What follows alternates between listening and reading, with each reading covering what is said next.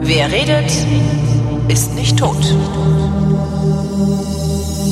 Willkommen zum Geschichtsunterricht live on tape aus der Bibliothek derer von Hellfeld mit Matthias von Hellfeld. Guten Tag. Hallo, guten Tag. Ich habe Kabelsalat. Thema heute, die Göttinger Sieben. Ja. Von Göttingen weiß ich genau eine Sache, dass ich damals 1991 oder was 92 ähm, bei meinem ZVS-Antrag, Zentralvergabestelle für Studienplätze, ich weiß gar nicht, ob es es heute noch gibt, bei meinem ZVS-Antrag vergessen habe, dazu zu schreiben, dass ich gerne in meiner Heimatstadt studieren möchte. Und weil es Bürokraten sind und die nicht gucken, ah, der wohnt in Köln, dann studiert er auch in Köln, wollten die mich nach Göttingen schicken. Aber sie waren freundlich genug, dann bin, ich bin da wirklich hin äh, und habe gesagt, ich habe hier, da ist das, und dass sie wirklich gesagt haben, ach nee, das ist ja, das ist ja Quatsch. Nein, nein, sie studieren schön hier in Köln. So. Sonst wäre ich nach Göttingen gegangen. Ah ja, so schlecht ist das jetzt auch nicht. Göttingen ist eine kleine, schicke Stadt in Niedersachsen. Matthias, die Alternative war Köln. Ja, ich kenne Köln und äh, aber Göttingen ist auch nicht so schlecht und es hat auch eine große Tradition, hat auch eine Universität von Rang. Und ähm, das ist natürlich in Köln auch alles gegeben, das ist ja klar, aber ähm, insofern wäre es dir vielleicht gar nicht so schlecht bekommen. Das ist richtig. Jetzt habe ich im Nachhinein habe ich gedacht, vielleicht wäre es mir ganz gut bekommen, Ja. auch mal das Elternhaus vor dem 24. Geburtstag zu Genau. verlassen. ja. Nein, also in diesem Falle geht Oh es um Professoren, wie man sich schon vorstellen kann, Göttinger sieben, die an der Universität in Göttingen äh, eben in der ersten Hälfte des 19. Jahrhunderts gelehrt haben. Mhm. Und wenn wir uns jetzt vorstellen, äh, in welcher Zeit wir uns befinden, da ist äh, der Wiener Kongress gewesen, also die Neuordnung Mitteleuropas 1415. 15. Und in diesem Wiener Kongress äh, ist unter anderem der Deutsche Bund entstanden. Der Deutsche Bund ist jetzt egal, das ist nur so, wer es wissen will, kann es ja nachschlagen. Ein, Kannst nachschlagen in der Sendung über 1848. eine, ja genau, kann es nachschlagen. Das ist eine Konstruktion deutscher Staaten in der Mitte Europas, ungefähr Ja. da, wo heute die Bundesrepublik ist. Und ähm, da wurde unter anderem eben auch entschieden, dass als Nachfolgestaat des Herzogtums Braunschweig-Lüneburg oder Kurfürstentums Braunschweig-Lüneburg ähm, wurde sozusagen dem englischen Königshaus, äh, ich sag mal in Anführungsstrichen, zugeschlagen, das Königreich Hannover. Das hatte was damit zu tun, dass es vorher schon eine Personalunion gab zwischen Hannover und äh, London oder dem englischen Königshaus und dem Hannover, Hannover Königshaus. Es ist auch so gewesen, dass viele Hannoveraner in England auf dem Thron saßen und ähm, wir ich sag mal, durchaus davon sprechen können, dass dieses Königreich Hannover im Grunde genommen eine, eine britische oder eine englische Enklave auf dem Kontinent war und dass die Engländer immer sehr großen Wert darauf gelegt haben, weil sie nämlich dann über dieses Königreich Hannover in den Deutschen Bund hineinregieren konnten und damit die Geschicke bestimmen konnten, was eben hier in der Mitte Europas stattfindet. Das heißt, der alte Witz, dass England eigentlich deutsch ist, der stimmt gar nicht, sondern Hannover ist eigentlich englisch. Nein, es ist so, dass schon richtig, dass der englische Königsthron ist schon sehr lange von Deutschen besetzt worden oder belegt worden. Ähm, äh, Gotha, Sachsen und Coburg war das Stammgeschlecht, das ja auch im Ersten Weltkrieg noch da war. Das wurde dann wegen des Krieges umbenannt in Windsor. Windsor ist der Name des Schlosses, den sie hatten. Ja. Also es war äh, im Grunde genommen, wie machen wir das jetzt? Und da wurde eben aus Herrn äh, Battenberg, der große General, wurde dann Lord Mountbatten. Das ist ein berühmtes Geschlecht heute noch. Ja. Und das sind natürlich alles Deutsche. Und ähm, oder in der in, nicht jetzt nicht alles Deutsche, sondern die die Ursprünge sind in Deutschland. Ähm, und äh, die, wichtig ist zu wissen, dass die britische äh, Königsgeschichte, die britische Throngeschichte ist sozusagen ausschlaggebend auch das für das, was in Hannover passiert. Ja. In, in Großbritannien saßen lange Zeit die Stuarts auf dem Throne. Mary Stuart sagt ja jedem Ja. Shakespeare und Co. Und ähm, die äh, starb 1714. Und dann gab es ähm, kurz vorher war ähm, Schottland ähm, zu England gekommen, zum United Kingdom. Ja, und War, war, das, war das eigentlich freiwillig? Die, die Union zwischen Schottland und England. 1707 war das, um es genau zu sagen, kleiner Ausflug in den Act of Union. Ah. 1707. Also, Schottland war pleite Ja. und hatte im Grunde genommen aus, also war ausgefutzt, ja, Ja. Da, da war nichts mehr. So. Und ähm, sie hatten aber große Träume. Sie wollten Kolonien, sie wollten also Weltmacht spielen und Ja. waren so und fanden die Engländer mehr oder minder, naja, also ging so. Ja. Und die Briten hatten immer schon, als die, äh, die Engländer hatten immer schon die Idee, nicht nur diese Insel zu beherrschen, sondern möglicherweise auch die ganze Welt. Haben sich ja Kolonien schon angeschafft zu der Zeit wie verrückt und waren also auf dem Wege sozusagen zum Empire. Ja. Und da fehlte ihnen halt eben sozusagen die Herrschaft über den Norden der Insel, also über Schottland.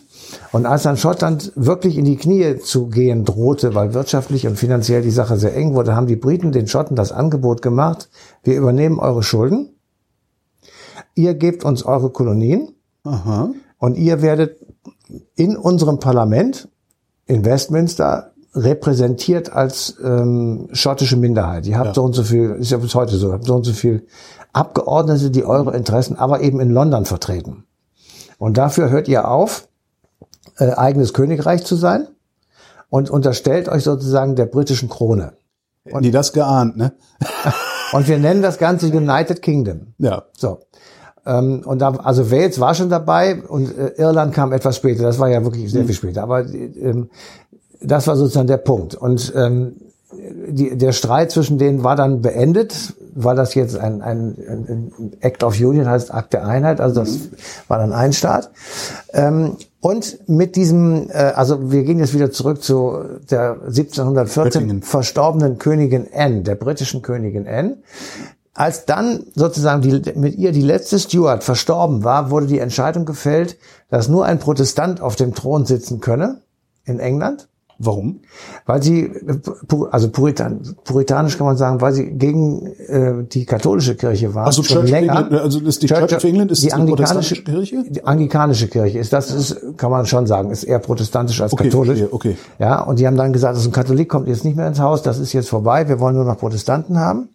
Und ähm, das Gleiche galt dann, dass aus dem englischen Parlament 56 Katholiken, die ihr hätten folgen können, damit ausgeschlossen waren. Und da kam es eben, dass beim Tod von Königin N der nächsthöchst lebende Verwandte Ja. oder die Verwandte, das war, ich muss es jetzt ablesen, der Sohn von Sophie von der Pfalz. Sophie von der Pfalz, das war eine Tochter von Elizabeth Stuart, die mit dem pfälzischen König Friedrich V. verheiratet war. Und die war Protestantin. Die war Protestant. Okay. Das ist eine ganz, ganz komplizierte Gelegenheit und, und, und komplizierte Angelegenheit. Bis du da durchsteigst, da müsste man eine eigene Sendung machen, die ich aber nicht bestreiten kann.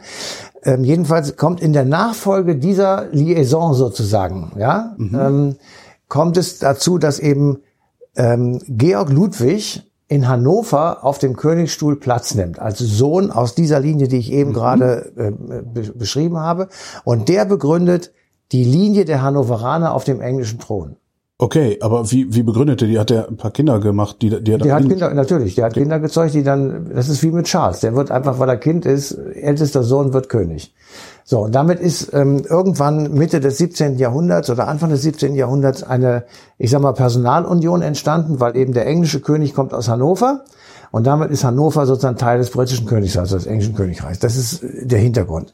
So, und dann kommt die berühmte Queen Victoria, 1837 beklettert sie den englischen Thron. Queen Victoria, We are not amused, ne? Ist das, ist das nicht? ich glaube Victoria ja. Jedenfalls sie ist, die, sie re- amtiert wirklich extrem lange und sie hat unendlich viele Kinder. Und deswegen heißt sie auch Großmutter Europas, weil alle ihre Kinder und Enkel inklusive Wilhelm II. Ähm, sozusagen in Europa Könige, Kaiser und äh, große Monarchen waren und im Grunde genommen diesen Kontinent beherrschen. Und wenn die zur Sommerfete einlud, Ja. dann kamen halb, äh, halbe Monarchien Europas angereist in großer Entourage. Und war das Absicht oder war sie einfach, hat die halt einfach so Bock auf Gebären gehabt? Äh, Also sie hatte viele Kinder und die mussten verheiratet werden. Und das hat sie relativ geschickt gemacht, hat gesagt, Machtabsicherung, äh, da ist es gut, wenn ich in Griechenland, in Deutschland und auch im Zarenreich äh, was zu sagen habe und also in Russland und deswegen waren äh, also Nikolaus der Zar in Russland und Wilhelm der Zweite, das waren Vettern. Und äh, die die waren also und der englische König George, der war dann der dritte Vetter im Bunde. Das heißt, es war eine Familienveranstaltung, wenn die sich irgendwie trafen. Ähm, Und die führten dann gegeneinander Krieg, was wirklich völlig bescheuert ist, aber das äh, ist dann letztendlich so passiert. Ähm, so, also 1837, damit endete sozusagen diese, diese ähm, Thronbesteigung, weil in Hannover durfte nur ein Mann auf dem Thron sitzen. So, und jetzt stehst du vor dem Problem, nur Männer in Hannover. In England ist Queen Victoria offensichtlich eine Frau Königin, also passt das nicht. Deshalb konnte sie eben nicht gleichzeitig auch Königin in Hannover sein. Deswegen übernahm ihr Onkel als nächster männlicher Verwandter den Job des Königs in Hannover und das war Ernst August I. 1837. Wir kommen auch gleich zu den Göttinger Sieben, kein Problem. Ja, nee, ich bin, ich höre ich hör noch zu und denk mir so, ach, Ernst August, da gab's doch auch mal diesen Pinkelprinzen. Da Ja, der ist ein Welfe, das ist was da. Das ist ein anderer, ein anderer Ernst August. Welfen sind das. Ja, ja, die haben damit überhaupt nichts zu tun. Ach Gott. Ja, ja. Also, ähm, also es gibt auch, das Problem ist ja, dass äh, du musst einfach die Nummern hinten dran machen, damit du die unterscheiden kannst. Ja, ja. Also preußische Könige, kleiner Einschub, heißen alle Friedrich, Wilhelm oder Friedrich Wilhelm. So, und wenn du die nicht nummerierst, dann weißt du nicht, um welchen Ja, ich finde das immer so jetzt. besser so der Kleine, der Starke. Ja, das der, kannst du auch machen. Das hat man auch Der gemacht. Karl Verzagte, genau. Ja, genau. Holger, der Verzagte. Genau. ähm, also, im Übrigen war es ganz wichtig, wer, wer in Hannover amtierte, weil Hannover natürlich dadurch, dass England hinter Hannover stand, das war schon ein Big Player im Deutschen Mhm. Ja. Bund. Also insofern war das schon von großer Bedeutung. Es kommt also jetzt unser Freund Ernst August I. Wo sind wir, ja, in welchem Jahr? 1837. 1837, okay. So, und Ernst August I. Äh, muss ein ziemlich ähm, komischer Mensch gewesen sein, sagen wir es mal so. Der war im Volk, nun kann man wirklich sagen, nicht beliebt.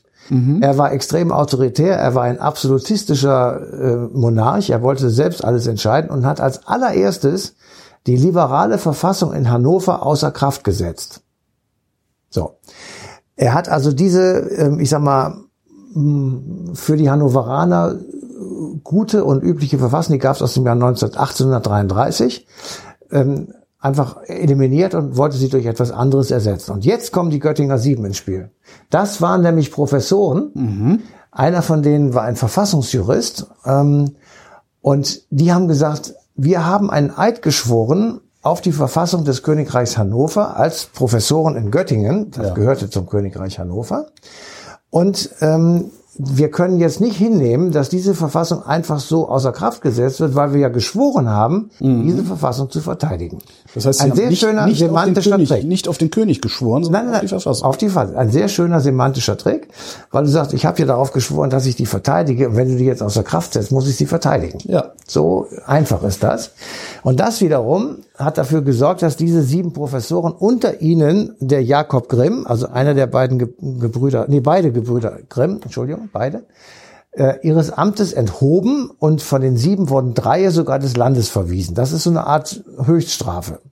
Jetzt hat aber der Ernst August Entschuldige, was, was haben die gemacht, wenn du, also das ist so, das ist Ja, eine ganz andere Petition- Zeit. So, du wirst jetzt des Landes hören, du hast, du darfst nicht mehr in Hannover sein. Genau. Äh, Die wurden rausgeschmissen. Die, die, also die haben eine gehst du halt nach Berlin oder was? in der Tat. Ähm, also die haben jetzt ein, ein, äh, die haben eine Petition geschrieben, die Göttinger Sieben, eine ganz berühmte, die hat großen großen Rang. Ich denke gerade noch Köln- Köln-Kalkverbot gab's doch. Genau. Ja.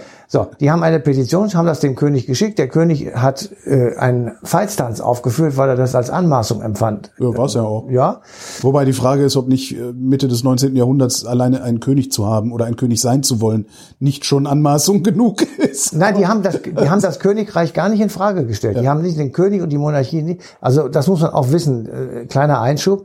Die Leute waren mit der Monarchie einverstanden. Sie wollten eine konstitutionelle Monarchie, also Ja. ein Mona- Monarch, der an eine Verfassung gebunden ist. Aber den König wegjagen wollten sie nicht in ihrer Mehrheit. Die meisten wollten schon einen König haben, genauso wie die Mehrheit der Engländer einen König oder eine Königin haben möchten. Noch, ne, noch ein Exkurs. Verstehst du das? Verstehst du Ja. das, dass man einen König haben will, obwohl man eine Verfassung hat, obwohl man eine Republik ist? Ja, Letztlich? Das verstehe ich gut. Ähm, Und das, äh, ähm, der Versuch sozusagen, das durch einen Bundespräsidenten zu ersetzen in der Bundesrepublik, ist ja fehlgeschlagen. Völlig, ja. So, das heißt, es ist schon ab und zu für viele Menschen gut und attraktiv, eine Instanz zu haben, die eben über den Dingen steht. Also Lilibet hat es mit 17 Premierministern zu tun gehabt, glaube ich, und äh, die ist immer äh, sozusagen hat immer über den Dingen geschwebt und hat sich nie dazu geäußert und sie war immer der Ruhepol. Aber das hat ja auch gleichzeitig überhaupt keine Auswirkungen auf, lass uns das ein andermal besprechen, das ist eine eigene Sendung, oder?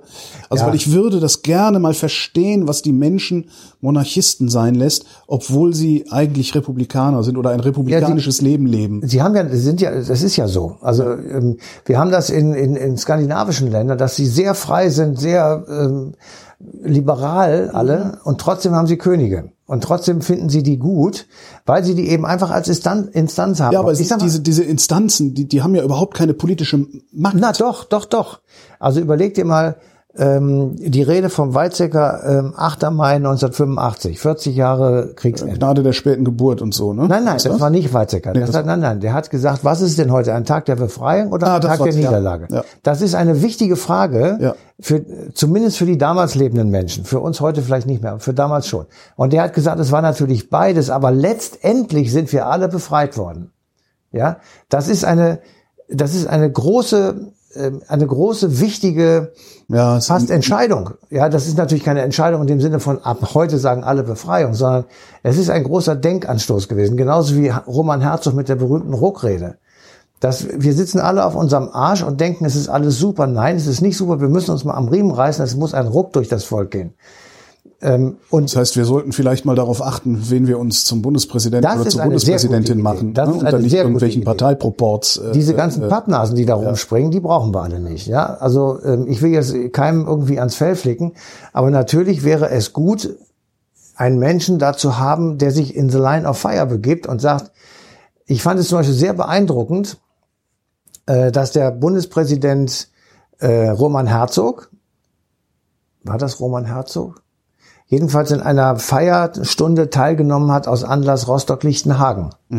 Ja, Erinnerung, Gedenken, wie auch immer. Und hat sich dort beschimpfen lassen, hat gesagt, ich werde nicht weichen. Ja, ihr könnt machen, was ihr wollt. Ich werde diese Demokratie verteidigen, weil sie besser ist als das, was ihr wollt. Und das kann ein Bundeskanzler natürlich auch machen, aber die Wirkung ist eine andere. Weil eben der, der das als Ja, Bundespräsident sagt, der spricht auch für die FDP, Ja. für die Grünen und von mir sogar für die AfD. Ja, aber dann darfst du halt da niemanden stehen haben, der erst Murat Kurnatz im Guantanamo vergammeln lässt. Das will ich dir alles und sagen, dann, das ist ja ne, klar. Das kannst du halt nicht bringen. So, das muss so halt eine, eine, Figur, viel integrer, äh, integrer. ich sag ja, Richard von Weizsäcker, Johannes Rau, das waren so Gestalten, die, ähm, finde ich jedenfalls in meiner Erinnerung, ähm, da einen herausragenden Job gemacht haben und ähm, insofern auch prägend dann für dieses Land gewesen sind. Ja, und ähm, ja, also pff, ja, manchmal hat man halt Lübcke, manchmal Ja. hat man Pech. das ist ja. Zurück nach Göttingen. Genau. Also diese Göttinger Sieben, die äh, kriegen also mit, dass der neue ähm, König Genau. von Englands Gnaden in Hannover die Verfassung außer Kraft setzt und sie schreiben eine Petition und An den Hannoveraner an den König. König oder an. Nein, nein, nein, an den Hannoveraner König und sagen, das kann nicht sein. Wir protestieren dagegen. Wir möchten, dass die alte Verfassung von 1833 in Kraft bleibt. Das hat bisher gut funktioniert. Es gibt überhaupt keinen Grund, sie zu ändern. Und wir möchten auf folgende, ich sag mal, verfassungsmäßige Prinzipien hinweisen. Das schicken die dem und werden entlassen. Und jetzt hat der König gedacht, der Ernst August, na ja, also wenn ich die rausschmeiße, dann ist die Sache durch und der Drops gelutscht und auf Wiedersehen. Das ist aber nicht passiert. Sondern es gab eine Solidaritätswelle für diese sieben Professoren, die dahingehend sogar geendet hat, dass der preußische König, ja, der preußische König Wilhelm Friedrich oder Friedrich Wilhelm. hab ja. Friedrich Wilhelm, äh, Friedrich Wilhelm, die drei von denen aufgenommen hat. Also er hat sozusagen seinem Amtskollegen gezeigt, hör mal zu, du Hannes, da hast du jetzt aber Mist gebaut, weil die haben recht. Ja. Es ist natürlich auch dem Ganzen geschuldet gewesen, wann findet das eigentlich statt?